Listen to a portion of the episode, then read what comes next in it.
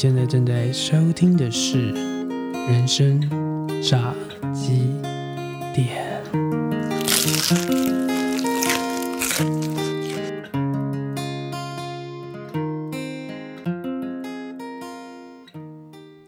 人生炸鸡店 EP 三，今天请到的大来宾是二零三零转职地图的作者，同时也是一名知名的讲师，身兼最重要是国际猎头身份的 Sandy 啊，Sandy 老师，不管是私底下或者是在台面上，都非常的厉害。哪里厉害呢？节目当中你就会知道了。那今天透过《二零三零转职地图》这本书当中，跟大家分享的八个非常重要的，在未来十年你需要具备的实力。如果你还没有具备的话，赶快节目听下去就对了。那在节目的最后会公布，今天我们要抽出一个幸运的观众，在我们的粉丝页留言。加分享就有机会可以拿到 Cindy 老师的这本畅销书《二零三零转职地图》。呵，废话不多说，节目给他吹了 key。欢迎回到人生炸鸡店，我是店长阿威，用炸一只鸡的时间跟你一起品品生活，聊聊人生。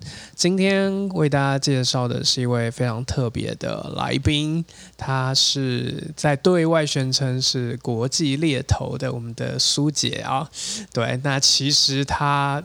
私底下里面，我觉得更值得介绍给听众们认识。让我们先掌声欢迎我们的 Sandy。Hello，主持人好，大家好，我是 Sandy。哇哦，真的不愧是开机女王。对她，只要一开机之后，就能够瞬间转换成这个 Sandy 姐的角色。对，对。那我们先请 Sandy 姐跟我们来分享一下，你平常的这个工作是在做些什么的呢？好的哦，大家好，我是 Sandy，我是一名国际猎头，也是一个人资。我的工作呢，就是帮助寻找工作的人找到一份好工作，那同时也是帮助企业寻找对的人才，在中间做一个媒合的角色。太强了，完全跟我们刚才吃甜点说的是另外两个人。哎，是是叫姐姐来上来来上现场，是不是？可以啊，没有问题的。哦，就是在你的在你的生命当中是可以马上切换那个 switch 的感觉。可以，可以。哇。好，我告诉大家，就是在呃，我们的 Sandy 姐姐她出的这本呃这一本二零三零转职地图当中，呃，列出了八个大家一定要会的软实力。那我可以告诉大家，如果有第九个，一定是可以瞬间切换的能力。这个绝对是你在未来十年绝对不会被埋没的一个非常重要关键的能力。对，就是当该上职该上战场的时候，他就是一名战士；但只要关了镁光灯，他就是你最好的朋友。是的。对啊，我觉得这跟人与人之间相处当中，这这其实算是一个蛮蛮重要的一个，该怎么讲？这这算是与生俱来的吗？您您本人是这样吗？呃，我觉得不一定是与生俱来，但是他肯定是可以被培养的，是可以透过刻意练习的。呃，我觉得也不是刻意练习，我觉得你有用心去跟每一个人谈天的时候，去理解对方的需求，透过一个聆听力来知道对方想要什么。那这样你的沟通力跟聆听力建立起来之后呢，你就会很容易的抓到大概对方想要听到的是什么样的事情，然后你是不是应该要扮演适合他的角色，跟他一起完成这个对话的概念啊。所以在你的人格当中有几个角色在切换？我不知道哎，我觉得非常多。OK，现在我们欢迎二十五个 Sandy 来到现场，没有问题。对，就是好像如果你在跟小朋友讲话的话，可能小朋友会希望你不是把他们当成小朋友，他们对，就像那个呃，你也常常去一些小朋友的活动里面做分享啊，那你也说到就是。呃，他们比较希望你不要把他们当成小孩，是当做一个呃 partner 伙伴，然后可以跟他们一起对谈。这样子的对谈之下呢，显示出来的内容也会比较丰富，比较没有刻意塑造出来的感觉。真的，就像我们现在在录音一样，完全是两个人。对啊，那成为一个畅销书的作者的感觉是怎样啊？就是您说，就是当您在耕耘这个。呃，国际猎头笔记也一段时间了嘛？对，那真的成为一个畅销书的作者之后，这个生活有什么转变吗？哦，其实我觉得，与其说成为畅销作家的感觉，不如要说呃，如何去享受这个生产的过程。是因为在生产的过程当中，当然你会想要这本书能够成为畅销，但是就算它不畅销，你在中间得到了什么，获得了什么，才不导致于你你在呃花费在这一本书上面的心力，你会觉得是一个值得的这样的一个概念。那呃，成为畅销作家当然是很开心，大家对我的支持。但是我更开心的是，在这个过程当中，我认识到不同的人，然后很多领域的专业就是专家，然后他们专才，他们从中呃不停的协助我。那包括如何经营网络啊，然后如何经营自媒体，还有整个关键字该如何来下广告，还有就是粉砖的互动，所有的意见跟那个我都是从这里开始学习的。那还有另外一个就是说。在呃经营的过程当中，因为会去参加不同的活动，像是读书会，那从中间呢，又因为呃身为一个作者，你要看更多的书，那从中我又得到了更多不一样的知识，所以我是觉得是在产出过程当中获得的一些新的收获，是呃比这个畅销来的还要更有价值、更有意义的。没有错，那。您的这个孩子，二零三零转职地图当中，对啊，如果你呃希望现在在听我们节目的伙伴们，如果能够记住三个关键字的话，你会希望让大家记住哪三件事情呢？呃，我觉得非常重要的，你一定要学会你的沟通力，是，然后再来就是呢，呃，你的适应力，是，就刚刚你有提到说百变嘛，没错。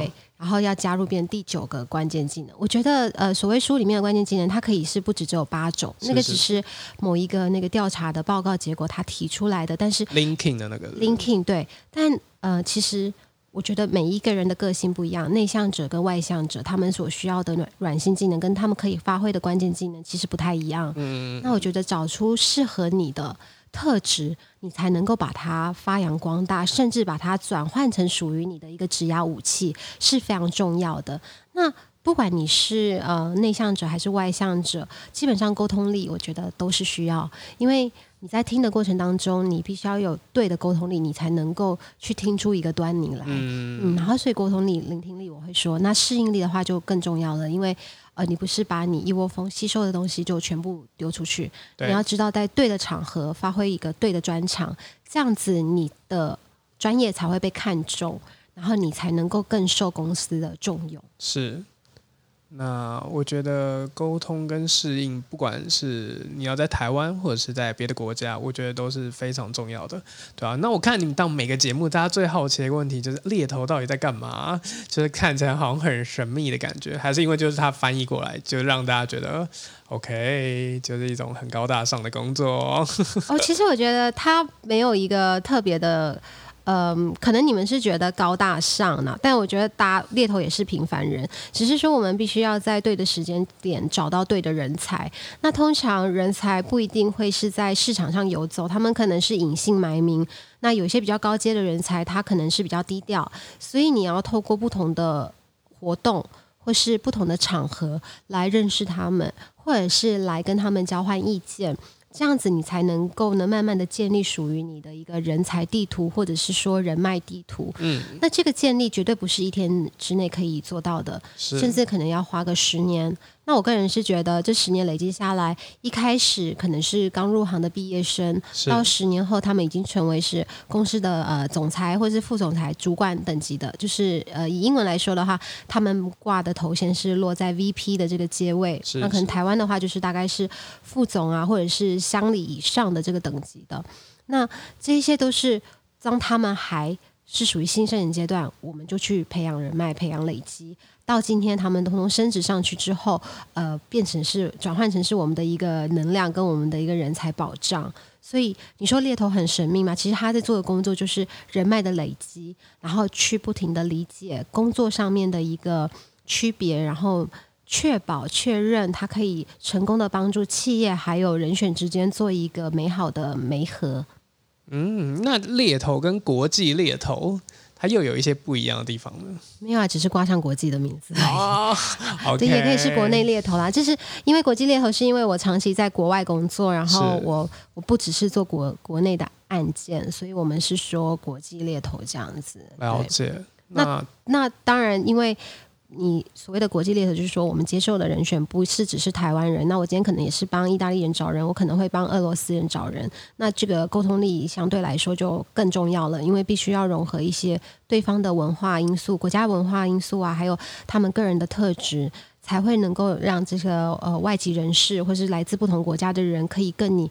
跟你建立更良好的信赖关系，那从中间发挥更大的一个效用，让对方来信赖你，你才能够帮这一些国际人才找到一份适合他们的工作。嗯，那就我的理解，我不知道这样说有没有讲错了。其实国际猎头会不会很像就是一个资深的宝可梦玩家的感觉？就有一些 有一些只有在某些国家才会出现的很厉害的。呃，有可能，因为有一些植物，特别的植物，我们会去查说它是哪里最厉害，然后我们还是会依旧企业的需求。那可能某一些嗯特殊职位的话，他会特别指定说我是，尤其是跨国企业，他会跟你说他比较偏向于哪有什么样的经验累积。那能够拥有这一块经验累积的人才，他可能是必须在美国总部出生的，或者是他必须是在亚洲的某一些大型企业里面才会有的，他们的那个规模都不一样，所以可能在他们开出的条件之下，相对的，我们在寻找过后，我们会发现台湾的市场可能没有涵盖这样的人才的时候，我们必须要往对的这个地区跟领域去找，所以才会说往外去扩张。啊，就哪里有 S 级的怪物，你要去哪里才抓得到？OK，那我们在下一段节目就会看到不一样的 Sandy。好的，期待。好的，好，大家喝个饮料休息一下，我们等下再回来节目当中。好的。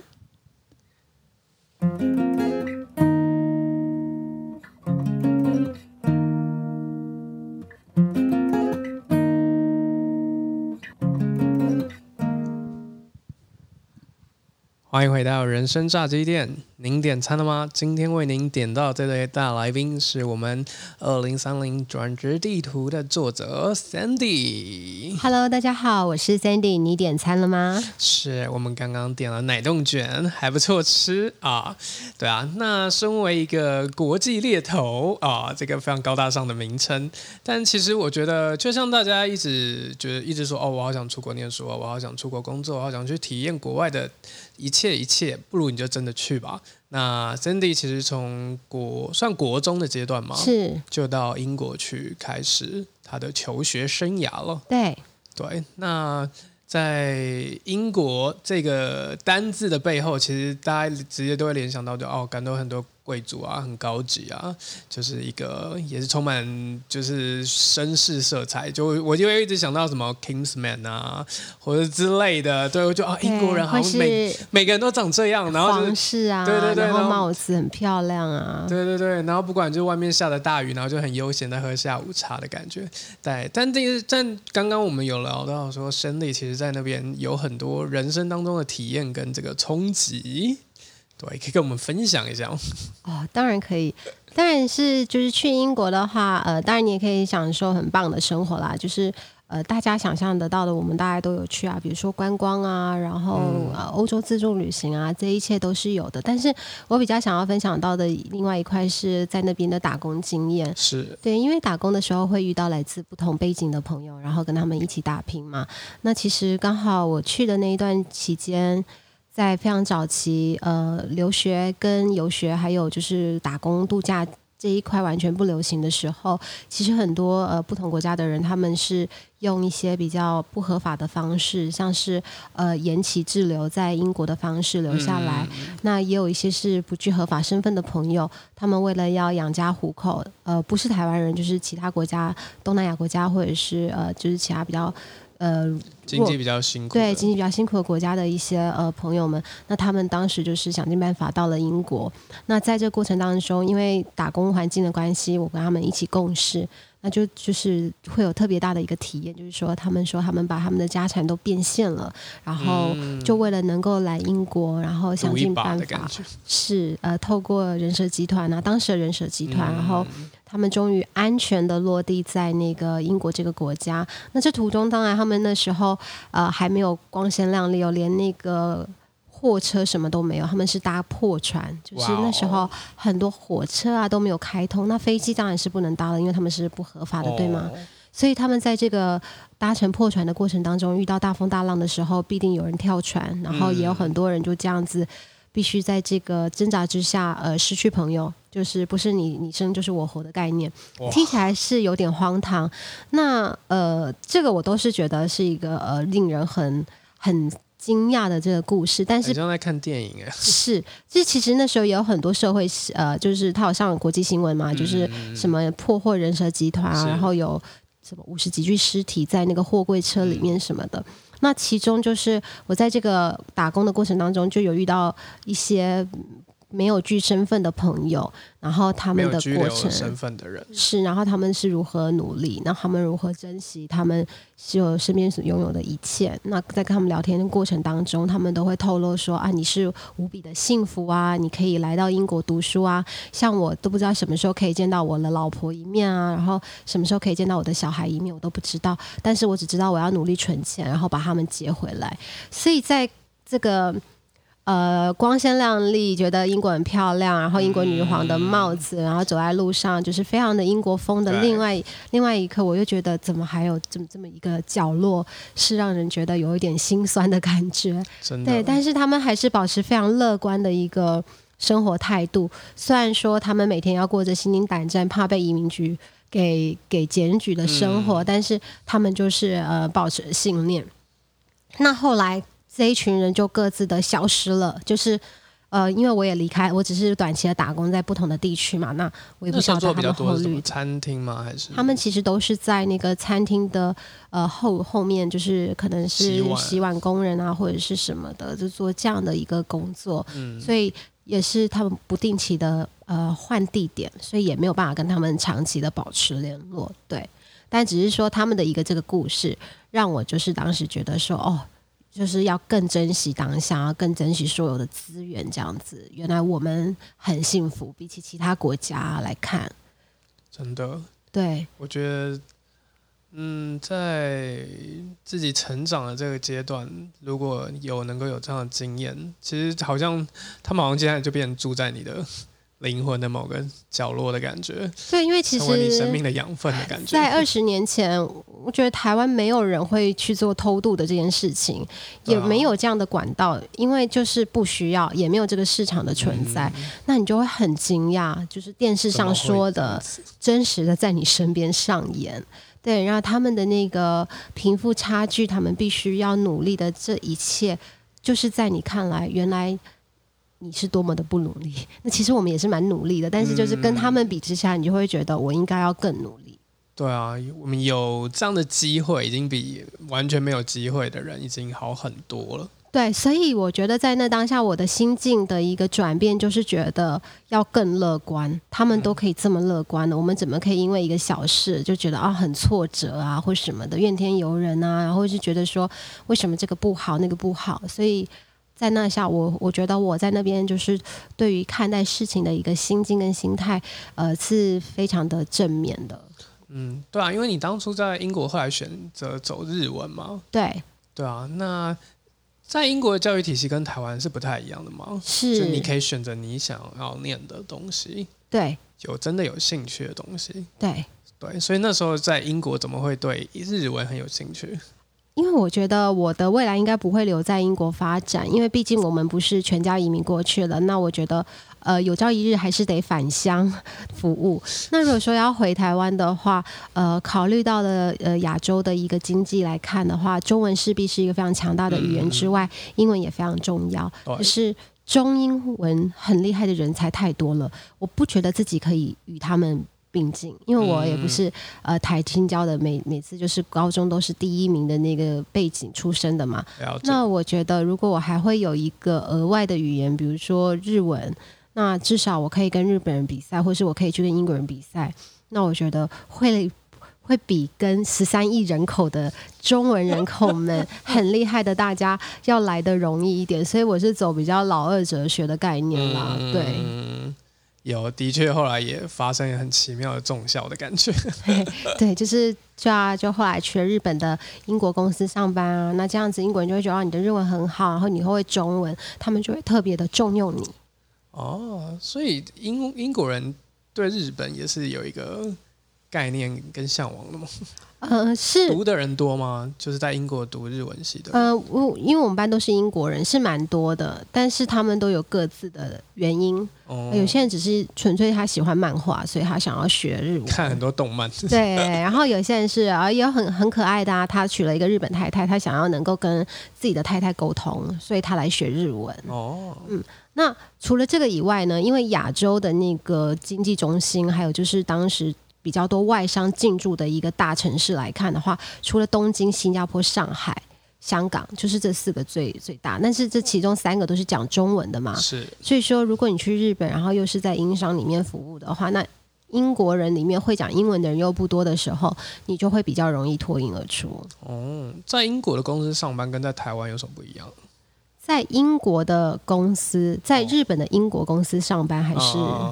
就你在那边工作的经验，在日本的英国公司上班吗？呃，对，呃，就是走的蛮，他们就是很英国式的一个文化，就是当时的那个公司，他就是五点就下班，然后希望赶快去喝酒，他完全是，虽然他们是在日本很高压的环境，但是他们就是觉得五点一定要去喝酒，也是当时我的公司的一个闹钟响了，哎，喝酒的，对他们就说，哎，你可以快一点吗？你可不可以关机？那我们要下班了，你这样会耽误到我们去酒吧喝酒的时间。哇哦，嗯，是有一点哇哦啦。对啊，那就就会催促你赶快完成工作。呃，会，对对，但是后来就是觉得这样太废了，所以我就换工作。对，英国人很积极吗？他们就是在他们的时间，他们的他们给予的时间内非常积极。哦，但是超过那个时间，他觉得那是下班时间，他分的蛮清楚的。嗯。因为我因为在我的感觉里面啦，我就觉得啊，英国人好像每个人都福尔摩斯，然后很聪明的感觉。嗯，是电影是这样也没错，但是我觉得再怎么聪明也没有就是呃台湾人或者是华人的这个。因为我们比较会想，跟我们比较会变通，对我们的变通力蛮快的。他们比比较单纯啊，他们走的路线就是一条一直线这样子。嗯，对。那我们有时候常常他会就觉得，他们就会特别觉得说啊，为什么就是那种亚洲国家的商人都特别的有那种奸商的感觉？对，就会觉得哎，怎么都有小陷阱？哦，真的哦，小陷阱，小陷阱。对，他就觉得你们怎么会这样子？哦，所以他们会有歧视的感觉吗？不会不会，呃，还好。但我觉得既定印象感觉好像是华人的看你跟他们怎么样的互动啦。对啊，如果你跟他们的互动蛮好的，其实我觉得他们是他们他们是对人不对那个国家了。他不能说每一个他就歧视你。那你在同事之间是活泼的吗？我们同事都都蛮疯狂的啊，都会一起玩，就是玩的很好 crazy，就非常 crazy。一起看球赛那种吗？一起看球赛也会，但是就是做一些很很无厘头的举动啊。那时候就比赛，他们就下一个站帖，然后就说你十秒钟要把一盘超大的沙拉。就大概台币三百六十块的赛事的沙，十秒钟内把它吃完，然后那个人就真的很中二的感觉。对，他可能就会不知道为什么那个人会接受挑战，然后他就真的把那就狂吃狂塞，认真起来。对，就是狂塞，然后满嘴都是沙拉，然后我就觉得这实在太丑了，然后觉得怎么可以发明这样的游戏，然后还有人愿意玩。对，然后他们就觉得好玩，就是否放，但隔天他们又一个非常严肃，完全就变了另外一个人。哦，哇哦。那你的某些人格特质感觉是在英国养成，有可能被影响到，是，对，对，因为我我因为你我之前有看你在别的节目有提到那个就是狼性的这一块，对，对，英国人是有有这么不积极吗？啊，英国人他不是不积极，他就会有一点说，我已经做完就这么多啊，那其他就看天啊，就是听天由命啊，或者是让天来决定。他觉得呃，我已经 do my best，但是每一个人的 best 的那个呃，怎么讲，那个那个等级不一样，在他的边界里面，他觉得他已经做到 best。对，可是可能他的 best 在台湾里面才三十趴不到。所以，所以就是说，与其说狼性，我们可能说积极度，但是因为积极度没有办法去表达我想要表达的那个非常恶的感觉。对对对对对，懂。可能可能他们就觉得啊，做一百万有达到业绩就好了。可是可能可能我们就觉得啊，你明明可以做到两百万的，你为什么就只要做到一百万？他就觉得有差吗？我已经达到了。反正他已经切割到说这一块，我已经给你到我的极限了。对。可是其实他是可以再做更多，但他觉得没有啊，他就差不多这样就好了。嗯，他宁愿留五点之后时间去吃沙拉，喝 酒喝酒，很喜欢喝酒。对啊。好的，那除了在英国之外，Sandy 也在日本生根了很多年了。那我们等一下休息一下，等下回到节目当中再请 Sandy 来跟我们继续分享。休息一下，吃一口炸鸡喽！咔吱咔吱。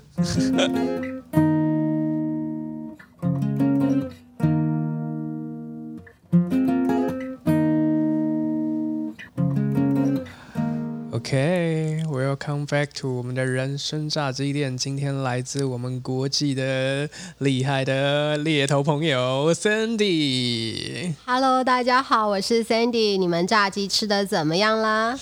哦，他们我们还没接到制录，我们还在等，希望国际的这个炸鸡店可以来制录一下我们。对对对，对吧？那我们刚刚。好，我我努力向 Sandy 学习如何能够在一秒当中就转变你的角色切换啊。那我们刚刚从这个书里面的世界走到英国，然后我们下一站来到 Japan 啊，在 Sandy 的基因里面有一也有一部分是有受到 Japan 的影响。对，那您觉得？在这不能够说他们表里不一啦，就只能够说在日本文化的冲击之下，觉得对你的人生有什么影响呢？啊，我觉得就是 呃，哎，您怎么样了？炸鸡吃的还好吗？还好。对对，就是其实是说，我觉得他们的文化好处就是在台面上大家都表现的非常专业。是。那我觉得这个是跟在工作场合上面的情绪管理也是有非常大的关系。没错。因为可能就是。呃，亚洲或许其他国家，像是台湾的话，我们都是很随和、很友善嘛。没错。那相对有时候拿捏的话，会觉得说，哎，不知道该怎么办。可是日本的话，虽然你可以说它一板一眼，或者甚至有一些比较不好的形容词，说他表里不一。嗯。但是，但是实际在工作上起来的话，因为大家都保有一个专业的一个面向跟态度去处理事情。可能有一点硬，会觉得它不会变通，但相对之下非常 professional 一个一个概念来处理的话，就是比较好配合。但相对好配合的的意思是说，在没有出错的前提下，按照 SOP 走，大家都非常的清楚。但如果说今天就是中途有一些磨合或者是摩擦需要改变的时候，那这个可能就会就是大家可能就会有一些意见的冲突，那可能还是得需要一个标准答案来处理，是比较是像他们的文化的感觉。嗯，所以可能一个在台湾土生土长的学生，那他如果到日商的公司，他可能就要适应这一块文化的。呃，对，但是其实就是不管你是在日商还是在外资，呃，我觉得企业文化本来就是因公司而异。那适应文化，不管是在任何一个国家工作，或者在台湾，我觉得这就是必须要面对的一个课题。嗯，对啊。那你觉得有没有在跟日本人合作过程当中，有看到觉得说，哦，就是 maybe 台湾的伙伴们比较缺乏的部分？呃，我觉得在跟日本人合作当中的话，他们比较严谨，所以说他们所有的过程，呃，事情的一个作作业流程，他们一定有他们相信的、深信不疑的 SOP。那台湾的话，我们比较随性，甚至是有一些。有一些章节需要一些微调整的时候，我们就说：“哎，那你帮我做一下这个，OK 就 OK。”所以有时候台湾会觉得说，其实只是小小一个事情而已，可以很弹性的处理。为什么要弄得这么复杂？他们为什么不能通融一下？那其实不是他们不能通融，是他们的习惯、他们的文化没有通融这个选项。那一旦通融的话，他们整个 SOP A 到 A 到 Z 的这个过程当中，都要去协调、重新调整。所以，与其调整，他们可能就是要调整我们自己。对，了解，就很像一个精密的机器，一个小螺丝是掉了都不行的感觉。是，这也是反映出为什么日本他们的品质管理会做的比任何国家都要来的紧跟密，因为他们就是只准就一百百分之一百一十的这个 QC quality，嗯嗯嗯，不准就是到一百，他们感觉一百还会不够，因为一百可能出差错以后就变成九十八 percent 了，对吗？没错，就是要一个超额的概念。对，所以他们就是会比较。严谨啊，就是我说的谨慎，然后非常的严格这样子。嗯，对，因为在三 店脸书上面有分享许多在日本的文化带给他的影响，包括美食还有音乐的部分。对啊，对啊，你在那边有做很多挑战，对不对？从做烘焙是本来本来不会做烘焙，对啊，本来不会做，然后就去想要去试试看玩玩看，然后就反正周末然后打发时间，然后就觉得哎去做个甜点也不错，但因为呃做甜点不能一直坐着，它是站着的，然后做尤其是做面包，它需要体力嘛，你甩面团啊什么的，我就觉得把它当做是运动的一种。哇哦，OK，对，也是舒压的一种，因为你会全神贯注在这个制作面。面粉或是面团或者是面包的过程当中，不能容许那个百分比的出错，整个蛋糕都会坏掉。我就曾经把蛋糕做成披萨，因为我不知道是少放了什么，收得回来，收不回来。其实要等到那个烤箱出炉的时候，你会发现，哎，大家的蛋糕都是八寸很高，我的怎么变披萨了？哇哦！然后我就跟大家说，哦，不好意思，我做的是 pancake。OK，很有创意。对，但是你的 pancake 为什么这么硬？嗯，是一个新披萨的概念。哇哦，亚洲新风格。对，对，就是这样子。那唱歌也是吗？唱歌，因为日本的卡拉 OK 文化蛮蛮强烈的嘛，然后大家无聊，公司下班聚会，同事或是朋友就会想说去唱歌。对，对，所以也就是会跟去唱歌。那总是要有个一两首招牌歌曲，可以对付各年层的人，比如说跟。阿公阿妈哦，跟阿公阿妈出去就要来一两首杀手锏，那种演歌的杀手锏，比如说什么，嗯。像是邓丽君的，因为你要还要再植入一下台湾文化嘛。哇，好厉害！对，邓丽君的什么何日君再来啊？他就说哦，这个是台湾邓丽君，对对对。然后对你还更还又加一点分的感觉。对，然后再来一曲什么美空云云雀，就是日本老人家的代表作，有没有？然后就像哦，你怎么连美空云雀都有都会？那你就收服了老人们的心理。那所谓的老人们就是指那种比较呃。职位很高的一些长官啊、部长啊，因为他们年他们国的国家的那个对他们的组织，他们的那个国家的那个企业组织里面，董事长级的那个年龄都偏大，所以说你有这几首，然后跟我们唱，以后他们就哦，Sandy，我下次都叫叫你来，有会我们都叫你来，嗯那是不是？他们很喜欢会助兴的？对对对对对，那你就有被叫到，那你就可以就是培养一些人际关系，跟公司的一些主呃，就是一些你需要的人脉关系。就是透过这个呃演歌有没有就可以占一席之地？哇，一鱼两吃的概念。嗯，那当然，如果你是跟年轻人二三十岁的这一群人出去，你唱演歌的话，他会觉得你是来扫兴的吗？那当然不行啊！所以什么什么 A K B 啊，现在流行的一些杰尼斯啊，这个一两首排行榜上面的的都还是要练，也是要练一下。对，哇。怎么不管是音乐还是食物，其实就是在这个表层以下，也是有它的这个技巧所在的，也可以运用在职场上面。我觉得在任何地方走跳，职场也好，然后就是海外，因为你必须要独立生活嘛，对，一招半式学起来是对你自己有帮助的。对啊，而且现在台湾才开始比较多什么共煮啊这些厨房，可以让呃可能不同的。人际网络也可以在那边交流到的感觉，是，对，所以你在那边也是有认识到一些有一些意外的收获的，在厨房当中。哦，有有有，因为我们也会举办活动啊，然后就会有不同的人来参加，然后我们就可以交流一些，呃，除了工作以外的领域之外呢，有一些你为什么来日本啊，然后有什么新鲜事啊，然后知识啊，或者是呃，一般我们在网络上面看不到的事情，然后就会有一些多了解这样子。对啊，因为很多可能刚出社会的人就觉得，哦，我就是一个初出新手村的菜鸟，要如何去培养一些人际啊，怎么网络人脉啊，都其实是一个蛮好入手的地方。我觉得是，而且你在那边分享你的故事，就有点像就是呃小组会议啊，你会跟大家说说你的困扰，但是其实这一群人不在你的职场。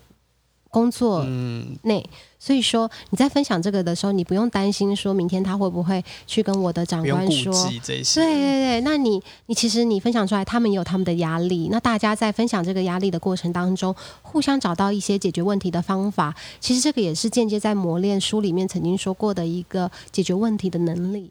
真的，对，所以不是说一定是去上课磨练、刻意练习，有时候身边的大小活动都是一个。培养创造力、培养解决问题的能力，甚至增进你沟通力的一个来源。对，我觉得是有所意识这些事情的时候，对啊，你才会。其实才不会说，比方刻意的说，哦，好，Sandy 老师说这八项我应该要从这边入手，好，那我就一一个一个来练这些功的感觉。对，反而可能是你应该把它当做是你生活当中的一个去培养这些感觉，去打开你的这个觉察的能力。是啊，这些应该是蛮重要的。是是，对啊，因为我觉得要成为一个。做猎头在这个领域当中的人，对人的敏感度应该是蛮高的。对，所以这个其实我觉得是可以后天培养的。如果你因为我一开始也不是做猎头出身，我也不是读相关的一个领域的嘛。但是当你一天见了十个人，然后你一个礼拜就见了一百个人，那你累计一天数学不好，算一下，一个礼拜一百个，我们有五十二个星期，五十二乘以一百就是五二。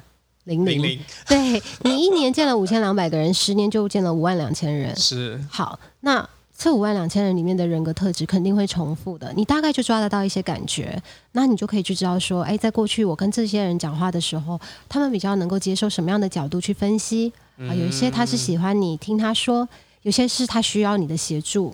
那有些是容易紧张的，有些是过度自信的，就不同的人有不同的特质，我们可以从中间去理解他们的需求，然后更进一步的、更贴切的来帮助他们完成他们的指压地图。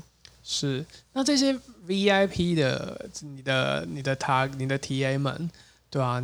一开始跟他们相处的时候，你会需要做很多功课吗？或者是要了解说如何跟他们对谈啊之类的？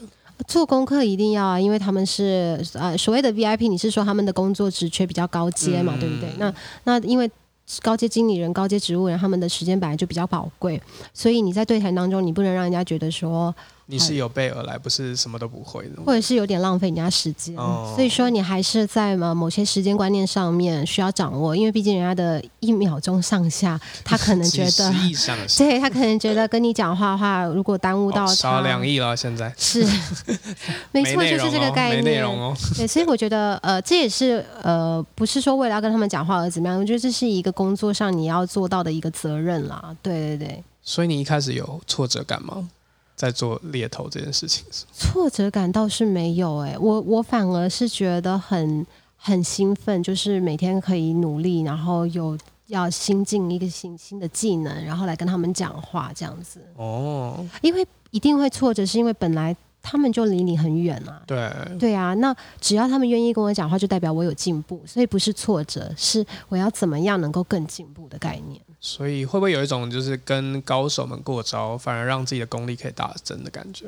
我觉得不是过招哎，我觉得就是呃以他们为目标，然后当做是自己的一个。呃，偶像这样子的方向，我我原来他们是这样来的，那我应该要该更怎么样？然后把他们当做前辈，甚至向他们取经的概念。嗯，我觉得这也蛮值得大家参考的。嗯，对啊。那如果在你在书中里面提到 linking 的这八个能力当中，如果你觉得呃现在啦现阶段的现在二零二零年嘛，对啊，现阶段还在在学的可能国高中生们、大学生们，对啊，如果可以建议他们从挑三个来来培养的话，你会希望他们台湾的小朋友？我觉得呃，未来一定不会被取代的工作能力。我觉得以人为本的东西本来就是会以以人性出发嘛，所以我觉得人脉的培养是蛮重要的，因为机器人不会帮你。生这些人脉，对，然后人脉的感情维系，你也不能靠机器人。我们人跟人之间是有温度的。是。那有些时候，你出社会才开始培养人脉的时候，大家有时候会会有防范，会觉得说，哎，你是为了什么目的？有目的性接近。我很忙，我没有时间交朋友。我觉得这是很现实的。现在大家都有遇到这个问题嘛？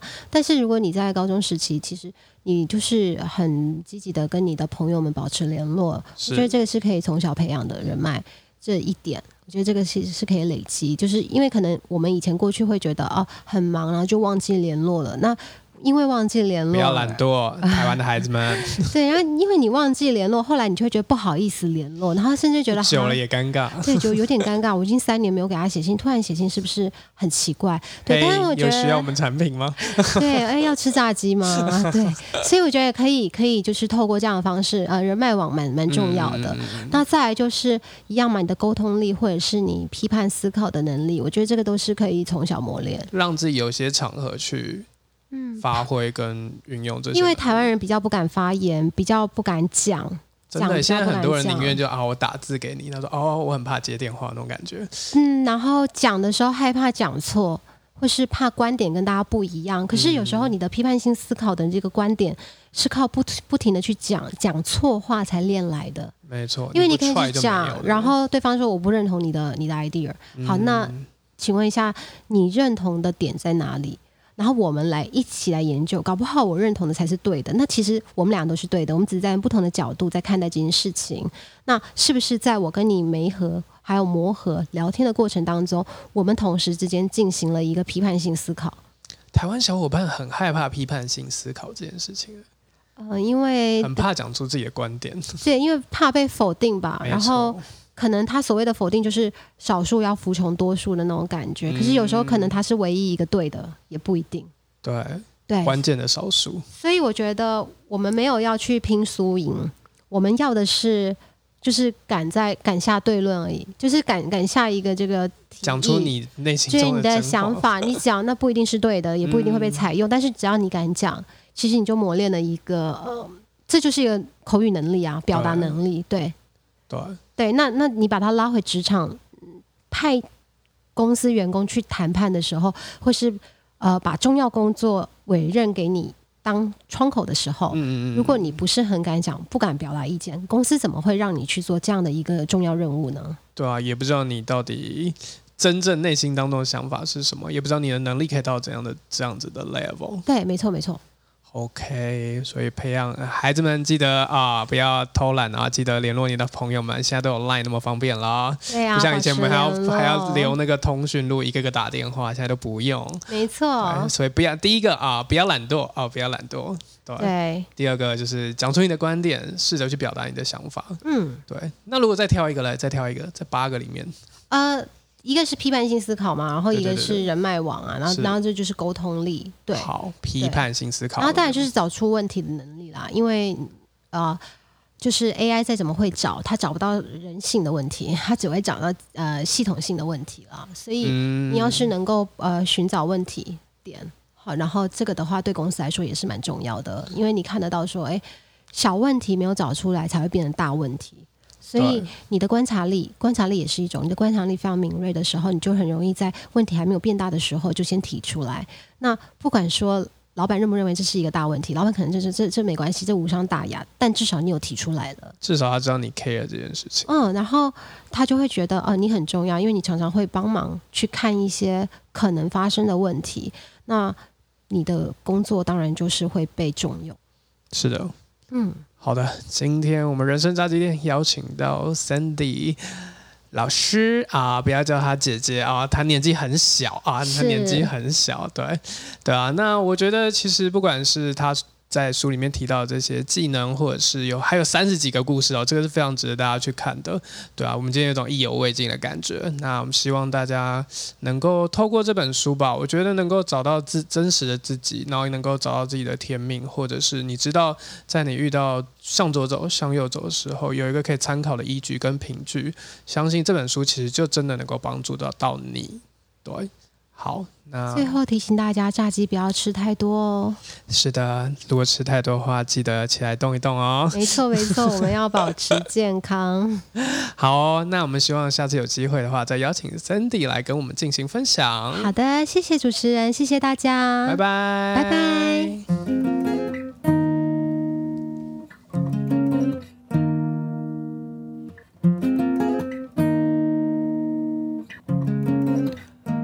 今天节目到尾声了，希望今天透过 Cindy 老师的分享，你有许多的收获。那更多详情，请大家可以去观看二零三零转职地图当中 Cindy 老师所分享的三十几个非常非常宝贵的 case。啊，把他们的人生啊、他们的职业的选择啊、把他们的蓝图啊，都透过 Cindy 老师的笔触把它表现出来。那其实私底下的 Cindy 老师是非常疯狂、非常有趣的一个人，就是你会觉得虽然第一次见面，但会很想跟他当朋友的那一种，对啊，那我在他身上也学习学习到非常多，我也想要好好认真开始去经营我的个人品牌，面对未来十年种种的考验。要成为一个不被取代的人呢，最重要就是踏出行动的第一步了。那今天森迪老师也有提供我们一本书，希望抽出幸运的读者，鼓励大家开始去盘点你的天赋技能，鼓励大家去建立你的人脉网络，最重要是鼓励大家去开始行动。那么今天只要留言加分享。就可以参与我们的抽奖。那留言的这个题目呢，我希望你可以留一个，呃，你在未来十年希望帮自己设定的三个关键字，三个关键字。希望透过这个小小的作业，让伙伴们能够开始去正视自己、经营自己，让自己成为一个不被取代的人。好了，今天节目就到这边，我们下次节目见，See you next time，拜拜。